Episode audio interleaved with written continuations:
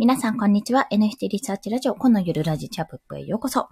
お迎え前のサクッと配信をさせていただきます。本日はですね、えー、ブロガーに向けて、まあ、ブロガーというか、ブログを書いてる人に向けて、まあ、それブロガーというと思うんですけども、あの、私自身も NFT 関連とかですね、仮想通貨関連のブログを立ち上げてるんですけども、それをこれから立ち上げる人、現在立ち上げてる人で、ちょっとね、ここは見といた方がいいなっていう、ここが注意ポイントだなっていうところについてお話ししたいと思います。で、現状を、コインチェックとか、例えばビットフライヤーとかのアフィリエイトでもう月にもう数万円普通に稼げている人は特にあの聞かなくて大丈夫ですよ。私の、私自身も全然稼げてないので、その部分は。ただ自分自身のダメなところというか、あ、ここがいかんかったなって指摘された部分、あの、振りコーナーで今フィードバックしてもらったので、そこで指摘された部分ももちろんですし、それ以外に、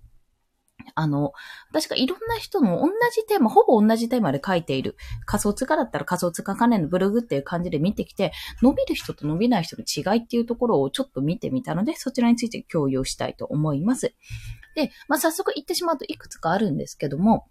えっと、まずはですね、私が指摘された部分っていうと、ターゲット設定ですね。まあ、えっ、ー、と、極論、そのブログで本当に稼ぎたいのであれば、まず稼ぐための記事っていうのが必要になるじゃないですか。キラーページって言われるものですね。まあ、例えば仮想通貨の口座、まあ、コインチェックとかってもう成立して、いや、あの、入金してもらえれば1万円入るわけなんですよ。じゃあそういうのを狙ってやるとしたら、じゃあ仮想通貨口座を開いて入金までしてもらうための記事を作んなきゃいけないわけですよね。そこまでは多分皆さん考えがついてると思うんですよ。じゃあそういう人ってどういう人かってところから入るわけなんです。で、それって多分いろいろいるはずなんですよ。当たり前なんですけども。いろんな人が、あの、そういうブログ、アフィリエイトとか、アフィリエイトとか、やっぱ仮想通貨講座ってこうなんだっていうふうに思う人がいると思うので、まあそこの切り口は、まああとは自分がやりやすい切り口でやっていけばいいっていうところなんですね。例えば、あの一例で言うと、NFT に挑戦したい。まあ、クリエイトしたい、してみたいっていう人がもしいるとしたら、基本的に NFT を自分で販売するとなると、大体今はいろんなプラットフォームありますけども、まあ、大体オープンシーだろうなってことを想定するわけですよ。で、オープンシーでアカウント開くには、あの、ウォレットを接続してそこにやらなきゃいけないわけですね。で、ガス代とか必要になってくるわけですよ。で、イーサリアムが必要になってくるわけですよ。ってことは仮想通貨の口座持ってない、もしくは複数持ってないとか、1個しか持ってない、イーサリアム買ってないっていう人は、やっぱ必要になってくるわけなんですよね。で、今持ってる、例えばコインチェックで開いたから、じゃあコインチェックで買っちゃえばいいやっていうのももちろんいいんですけども、複数持ってると、万が一コインチェックがポシャった時とか、ビットフライヤーがポシャった時に、あの、こっちには残ってるから、ああ、よかったってことになりますよってことも言えますよね。あ、こんにちは。えー、サグ、スギさんサグさんかな？こんにちは。よろしくお願いします。ありがとうございます。すいません。口がカピカピだ。そういう、そういうことですね。まあそんな訴求方法があるってことなんですよ。で、私の場合ですね。これができてなかったんですよね。結局、主婦かける仮想通貨みたいな感じで言ってるけど、内容としてはクリプト忍者の話を、まあもともと、あの、ラジオまとめとかをやってたので、それはそれでコンテンツとしてはありなんですけども、じゃあそこからどうやってキラーページに持っていくのって話になっちゃうんですよね。杉さんですね。こんにちは。ありがとうございます。よろしくお願いします。あ嬉しい。久々のお客さん って感じで。えっと、で、なんだっけ？あ、そうそうそう。そういう意味でブログを立ち上げたらいいものの、なんかお金稼げないなって思ったら、そもそもキラーページを作ってるかどうかってところと、そのキラーページには誰に向かって発信してるのかってところが、やっぱり重要になってくるわけなんですよね。本当にそれが私は失敗した点。で、そのクリプト忍者っていうコレクションがあるんですけども、まあそれの紹介するのも全然いいと。いいんですけど、そもそもそれ紹介してそれを見に来る人ってクリプト忍者を知ってる人とかもしくは NFT クリエイターとか NFT を持ってる人なんですよ。で、そういう人って講座解説しちゃってるわけなんで、絶対そこからキラーページに飛んだところで、まあ、飛ばないと思いますし、飛んだところで発生しないわけなんですよ。ってことはターゲット設定が間違ってるってわけなんですね。かといって、じゃあどうしたらいいかっていうと、クリプト忍者って何だろうって思った人がぴょって飛び込んで、あ、ちょっと NFT 欲しいな、やってみようかなって思って仮想通貨講座を立てるでもいいですし、私今後ちょっと方向性を変更しようと思ってるのは、まあ、基本は一緒なんですけども、とりあえず NFT を作るとか NFT コレクションを作るにおいても NFT を買うにおいても仮想通貨っていうか資金がね、めちゃめちゃ必要なんですよ。まあ、それは日本円にしても仮想通貨にしてもめちゃめちゃ必要なんですね。だから、それを稼ぐためにじゃあどうしたらいいかっていうと、私の場合もうフリーランスになってるので、まあ、クライアントワークで稼ぐっていうのもある。でもクライアントワークもそんなに大量にやっちゃうと、結局時間がなくなっちゃって作る時間もないとか、そういう話になっちゃうとちょっと本末転倒になる。じゃあどうしたらいいかっていうと、じゃあ、じゃあ、仮想通貨、えっと、ディファイですね。ディファイをやってみようってことで、ディファイをパンケーキスワップってとこですけど、ちょっと、ちょ、本当にちょこっとですけど、少額ですけど、やってみてるわけなんです。0.06ドルぐらいなんで、もうほんとちょこっとですよ。やってるの。こんな風にパンケーキスワップをやってみるみたいなことをやってみたりとか、あとは、ビットコインとかの、あの、積み立てビットコインですねっていうのもやってますし、あとは、ま、そこからちょっと私はディファイもう少し、あの、いろいろ入れておこうかと思ってるんですけども、あとセルフバックで始めた FX。これは普通の FX です。あの、あの、なんだろう、法定通貨の FX も、やってて、まあそれはもう基本的に放置するものと思って出してるんですが、そういったものの結果も見てると。だから少しずつそういうのを学びつつ、まあ実績こうなりましたと。ただ入れてるだけで伸びましたとか、なんか下がることもあるけども、全体的に数年単位で見たらグラフが伸びてるので、これはただガチホで OK だと思いますとかね、そういうふうな話ができるってことですね。まあそういった形でちょっと資金を作るっていうことをメインに、じゃあ資金を作るために何をしたらいいか、かとりあえず仮想通貨口座を開いてみましたって。口座開くのは無料でできるんですよ。で、もうそこに500円でも1000円でも1万円でもいいから、とりあえず突っ込んでみようと。もうとりあえず置いとくだけでいい。もう本当に貯金口座と一緒ですよ。とりあえず置いてみたら、じゃあどういう変化になるかっていうのを見てみると、まあ1年間預けたら変なんですげえ伸びたと。私多分ね、伸びたんですよね。去年の1月に入金した1万円は、私そこからイーサリアムに交換したりしてるのでちょっとあれなんですけども、入金して、多分去年の1月ぐらいって300、いや、300かオーバーか。450万ぐらいだったんですよ。確かビットコインって、1ビットコインが。で、えっ、ー、と、現在5すごい下がってますから520万ぐらいですよね。で、一時期700万ぐらいまで跳ね上がってますし、まあそんな形でですね、やっぱ伸びると。全体的に1年通したら上がり下がりあるけど伸びてるなってことが判明しているので、だったらやっぱりそこには置いといてもいいし、あとはそのビットコインを使った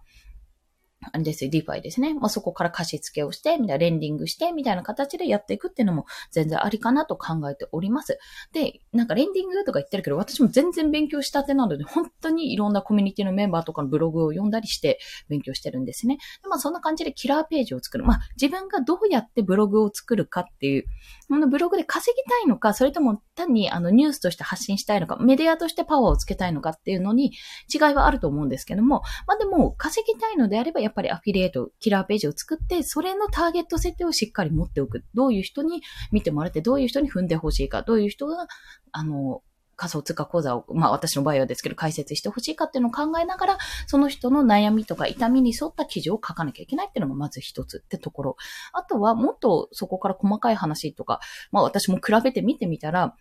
すごいね、いろんな気づきがあったんですけど、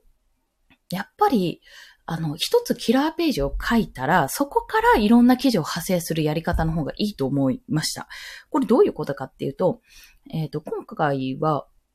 何名か4、5、5、6名ぐらいの方のかなブログを見たんですよ。で、仮想通貨記事とか仮想通貨ブログみたいな感じで入ってるのを見て、仮想通貨のあの話、どうやって解説するかとか、どういう結果になってるかとか、そういったことを見たい人にとっては、やっぱり、ちゃんと分かれてて、ジャンルとしてね、分かれていて、そこの部分さえ見れば分かるっていうような記事にしてほしいわけなんですよ。で、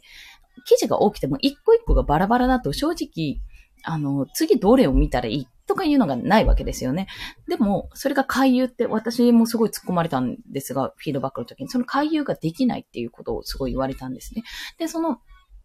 回遊するにしても、例えばじゃあ仮想通貨講座を開くためのキラーページを1個作ったら、そこから派生する。じゃあなんで仮想通貨講座を開かなきゃいけないのかっていうところでもいいですし、あとは実績こうなりましたって実際にこうなりましたから、あの、もし、えっと、講座を開きたい、今からでも遅くないのでやってみたいと思う人は、こっちのページに詳しく書いてるので、この記事に書いてあるからこちらご覧くださいでもいいですし、そういう風な流し方もあると。あとはね、全然違う切り口とかで、えっ、と、NFT の始め方っていう、先ほども言った NFT ってどうやって始めるの？どうやって作るの？作る側だったらどうするの？っていう話だったら、まあ、そこからオープンシーンの立ち上げとか、ウォレットの立ち上げとか、他にじゃあ、どのプラットフォームが使えるの？みたいな話とかをして、そこからでもどっちにしても NFT を使うんだったら、やっぱり仮想通貨が必要になってきます購入するだけだったら日本円決済のプラットフォームもあるけど、基本的には仮想通貨が必要になってきますと。そうするときのために無料で、まあ、こちらでとりあえず立ち上げときましょうとかね、必要になった時に、あの、どんどんね、もうあとはイーサリアムとか価値が上がってから買うとちょっともったいないので、今価値が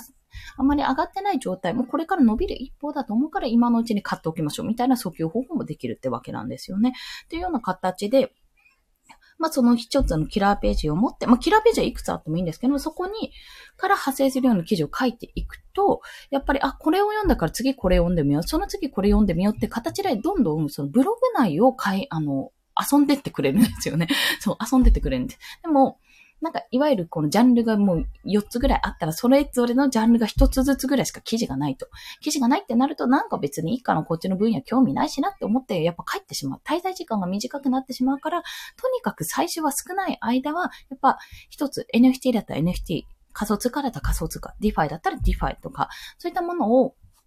とりあえず一つ作ってそこから派生するって形がいいのかなっていうのをね、非常に感じました。あとは文章の構成とかはもう本当に上手い人を読んだ方がいいです。すごい、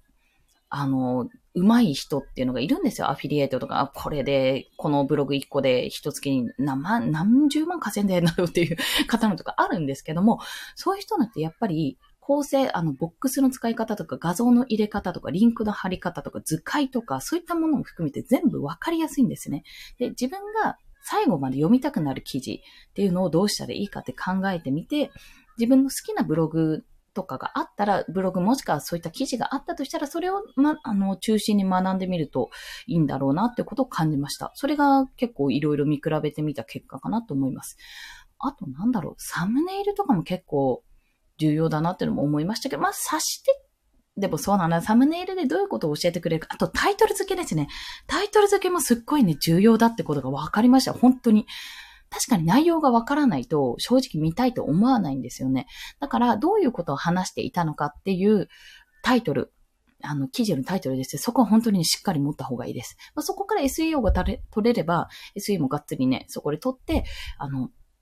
SNS とか経由じゃなくて、そこからだけじゃなくて、Google 経由からも、あの、飛んできてくれるような形にもなると思います。そういったのも重要だなということを感じました。まあ、とにかくですね、ブログって、例えば1日で頑張って3記事書きましたって言ったところで、ブログって違うなと、コツコツやるものだってことを重々感じましたので、もしよろしければね、これから、まあ、仮想通貨 NFT っていうのは本当にいっぱいいるなって、やっぱ競合ジャンル多いなと思うんですけども、切り口次第でやっぱり迷ってる人っているんですよ。お金関係のテーマって、やっぱり誰でもいつでも抱えてる問題なので、まあそういった人たちが、基本的には損をしたくないはずだと思ってるんですね。損をせずに、なるべく損をしないっていう気持ちで、そういったやりたくないんだって気持ちをどんどん、やりたくない理由、やらない理由をどんどん削るように、あの、仮想通貨、これは無料だったらいいじゃないとか、とりあえず入れとけばいいじゃない。何か、1000円でもいいの？じゃあ入金できるじゃないみたいな形でやれるといいんじゃないかなという、そんなお話でございました。すいません。ちょっとまとまってなくて申し訳ないです。はい。ということで、本日もお聞きくださりありがとうございました。声がガラガラで大変恐縮なんですけども、まあ、こんな感じでですね、最近ちょっとブログの方に、デザイナーとかクリエイターとかやってるのになんかブログの方に行ってしまってるんですけども まあそんな感じでやらせていただいております。で、今日最後に余談の、今日のニュースなんだっけな？あ、今日書いた記事、あの、ちょっと企業案件で書いた記事で、NFT ニュースの、あの、記事発信をしてるんですけども、今日はですね、サムスン、あの、韓国のサムスンですね、あの、メーカーさんが、スマートテレビっていうものを開発して、要はテレビって今 YouTube とか見られるじゃないですか。そういったテレビに対して、テレビで NFT の取引ができるっていうものを開発したしている。うん、どっちかなうん、でもね、したっぽいんですよね、どうやら。で、それが、まだ販売はされてないと思うけど、まあ、こういうシリーズでやりますよってことをお話しあったんですよ。あの、プレスリリースで発、プレスリリースかな？まあ、いいや、発表されていたんですね。で、まあ、なるほどなと。そうか、テレビで NFT 購入かって、それはもういわゆるリビングでまったりしながら、これいいんじゃねって、おにぎりマンさんの可愛くねとか言って買う感覚になるんだと思うんですけど、多分ゴレットとか接続されるわけなんですけども、いや、どうなるんですかね？ちょっと面白いですよねっていう、そんなことを感じました。なんか、多分二択に分かれて二極化すると思ってて、本当に家族でワイワイ NFT とか、まあ、NFT の動画とか、本当に YouTube とか、よくそネットフリみたいな感覚ですよ。会員権をもしかすると NFT で購入して見るような形になるのか、もしくは動画の NFT を買って、それで自分の買ったものは自分の、こう、なんていうんですか、あの、ボックスの中にあったりして、例えばボックスがあってアカウントの中にあって、それを見るような形になるのか、まあ、テレビ、パソコンでやってるようなことをテレビでやるっていう感じになるのかなとかも思って、そこまで日常に溶け込むのかな NFT はなんてことを考えながら、あの、今日は記事を書きましたので、そんな情報を今日は最後にお伝えいたしました。はい。ということで、皆さん、もう5時です。5時です。明日も頑張っていきましょう。コンでした。では、また。今日もお聴きくださりありがとうございました。終了します。ポチッとな。